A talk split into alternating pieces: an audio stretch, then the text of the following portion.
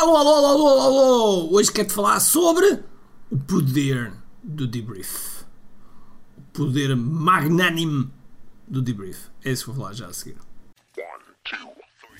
Todos os dias o empreendedor tem de efetuar três vendas: a venda a si mesmo, a venda à sua equipa e a venda ao cliente.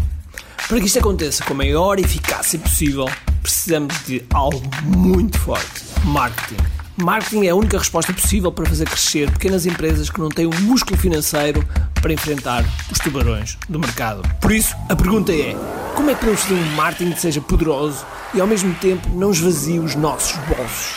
O meu nome é Ricardo Teixeira, sou empreendedor há mais de duas décadas e um apaixonado por marketing. Todas as semanas procurei partilhar estratégias e táticas de marketing que procurem responder a esta pergunta. Bem-vindo ao QI Marketing Secrets. Olá pessoal, bem-vindo ao QI Marketing Secrets Podcast. Meu nome é Ricardo Teixeira e hoje, amigos, hoje vou-te falar sobre o grande, grande, grande poder do debrief.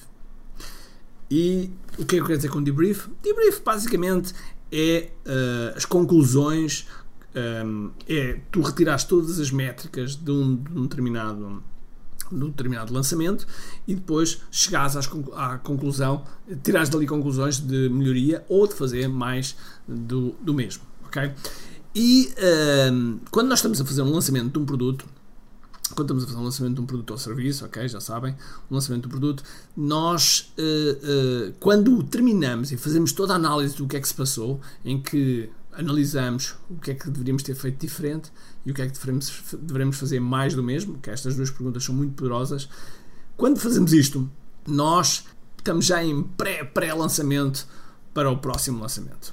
Okay? Eu sei que isto é um, é uma redundância, mas é mesmo assim, ok? Estamos a preparar já, já, já o próximo lançamento, porque, para já, a melhor altura de fazer um debrief é logo, logo, logo a seguir a tu teres fechado as tuas vendas, ok? É o momento, é o momento em que as coisas estão quentes, é o momento em que a tua equipa ainda se lembra, é o momento em que tu te lembras, é o momento em que podes realmente reagir reagir a tudo o que está ou foi feito, ok? E mais ideias acontecem nesse preciso momento. Agora, se deixares cair este momento, o que vai acontecer é que no próximo lançamento tu vais fazer algumas coisas que te lembras, outras não te lembras, depois de repente vais-te lembrar coisas que já devias ter feito e vai ser um descalabro. Conclusão, vais estar sempre a fazer a mesma coisa.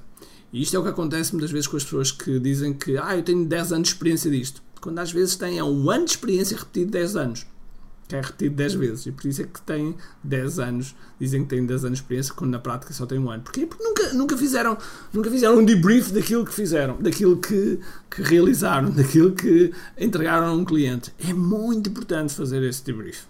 Em relação ainda ao debrief, nós fazemos sempre a seguir e, e começamos a analisar as, as métricas. Mas para além de tu analisares as métricas daquele, daquele lançamento e tirar as conclusões de coisas que podes fazer diferente no, no seguinte, deves também comparar com os lançamentos anteriores.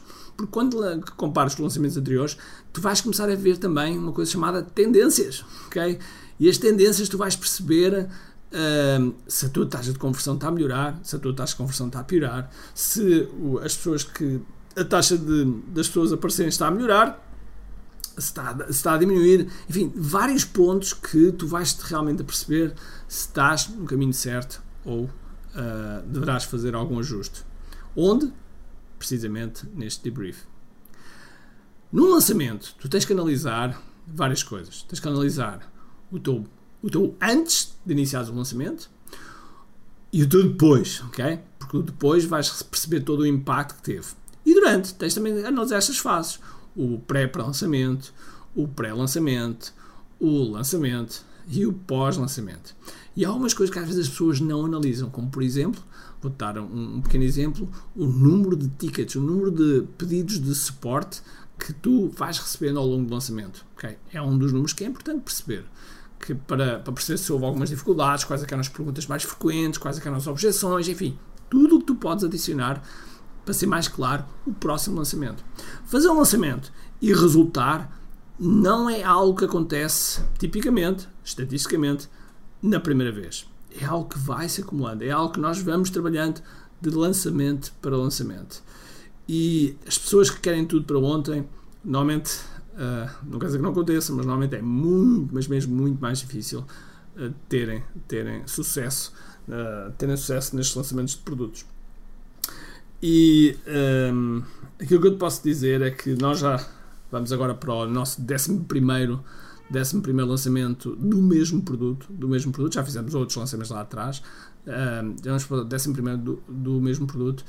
E são, são incontáveis os, uh, os insights, as ideias que foram surgindo de lançamento para lançamento graças ao debrief.